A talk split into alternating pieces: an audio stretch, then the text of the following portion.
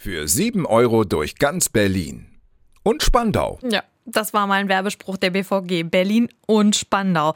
Ist ja eine schwierige Beziehung, aber warum eigentlich? 100% Berlin.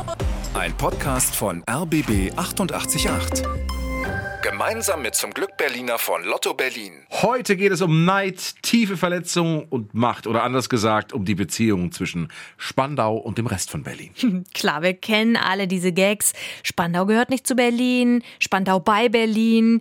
Es gibt sogar lustige Lieder über Spandau. Wo ist nachts keine Sau, aber die Havel blau ja ganz genau. Spandau.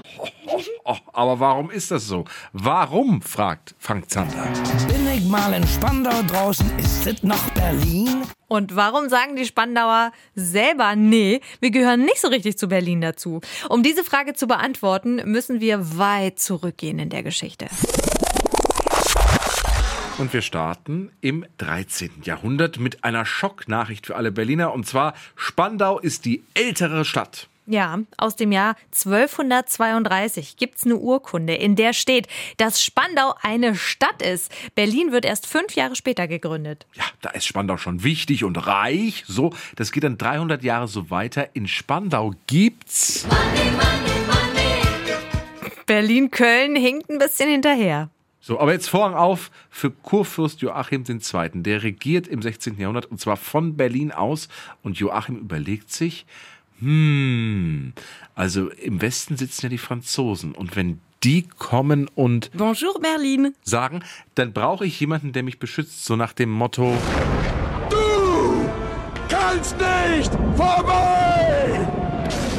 Und diese Aufgabe bekommt jetzt äh, Spandau. Kurfürst Joachim lässt erstmal die Zitadelle bauen. Später kommen noch mehr Verteidigungsanlagen dazu und seine Nachfolger bauen dann auch noch Waffenfabriken. Spandau wird zur Festungsstadt. Oder anders gesagt, Spandau ist der Bodyguard von Berlin. Und dieser Festungsstatus ist echt schlecht für Spandau. Die Stadt darf zum Beispiel fast nichts mehr bauen, denn die Flächen müssen frei bleiben, weil man ja im Krieg ein freies Schussfeld braucht. Und diese ganzen Rüstungsfabriken sind auch ein Problem, denn die gehören alle dem König und der zahlt keine Steuern.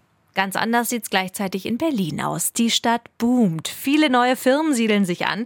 Es bringt Geld in die Stadtkasse und das neue Motto ist Du siehst geil aus, Berlin. Also, Berlin boomt, Spandau bleibt viele Jahrhunderte klein und arm. weil es eben Berlin beschützen muss. Aber dann das Jahr 1903. Der Kaiser hebt endlich diesen nervigen Festungsstatus auf und das heißt für Spandau, Jetzt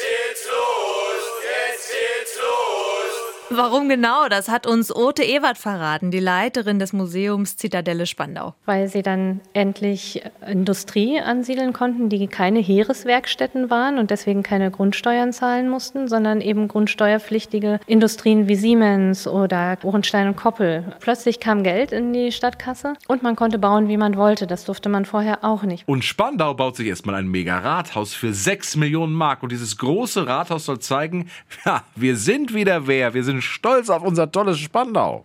Aber es gibt eine Bedrohung und die heißt Groß-Berlin. Die Idee dahinter, ein großes Berlin mit allen Städten, die noch damals außenrum liegen. Das waren zum Beispiel noch Charlottenburg, Schöneberg und eben Spandau. Das Thema wird jahrelang diskutiert. Aber im April 1920 beschließt das Parlament von Preußen, Groß-Berlin kommt und auch Spandau stimmt zu.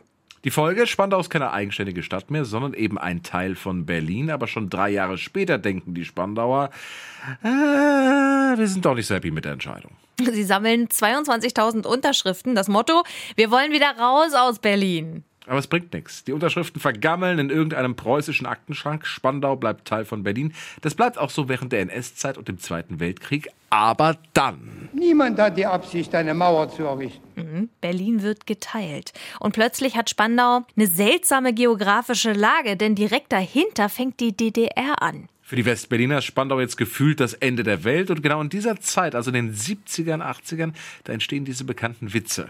Spandau gehört nicht zu Berlin, Spandau bei Berlin und so weiter. Denn für die Westberliner ist Spandau die piefige Stadt weit draußen, wo man schlecht hinkommt. Ja, die U-Bahn, die fährt erst ab 1984 bis dahin.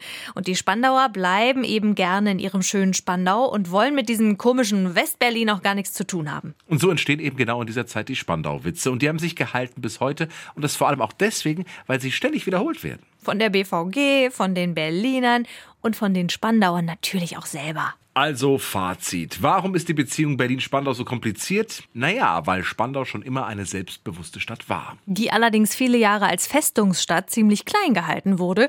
Und als es dann richtig losging, Stichwort Mega-Rathaus, wurde sie von Berlin eingemeindet. Im Kalten Krieg war Spandau dann das Ende der Welt und so bildete sich eben im Laufe der Jahrhunderte das Gefühl, wir sind stolze Spandauer und eben keine Berliner. Und klar, inzwischen ist es halt auch ein Running Gag, der sich selbst am Leben hält.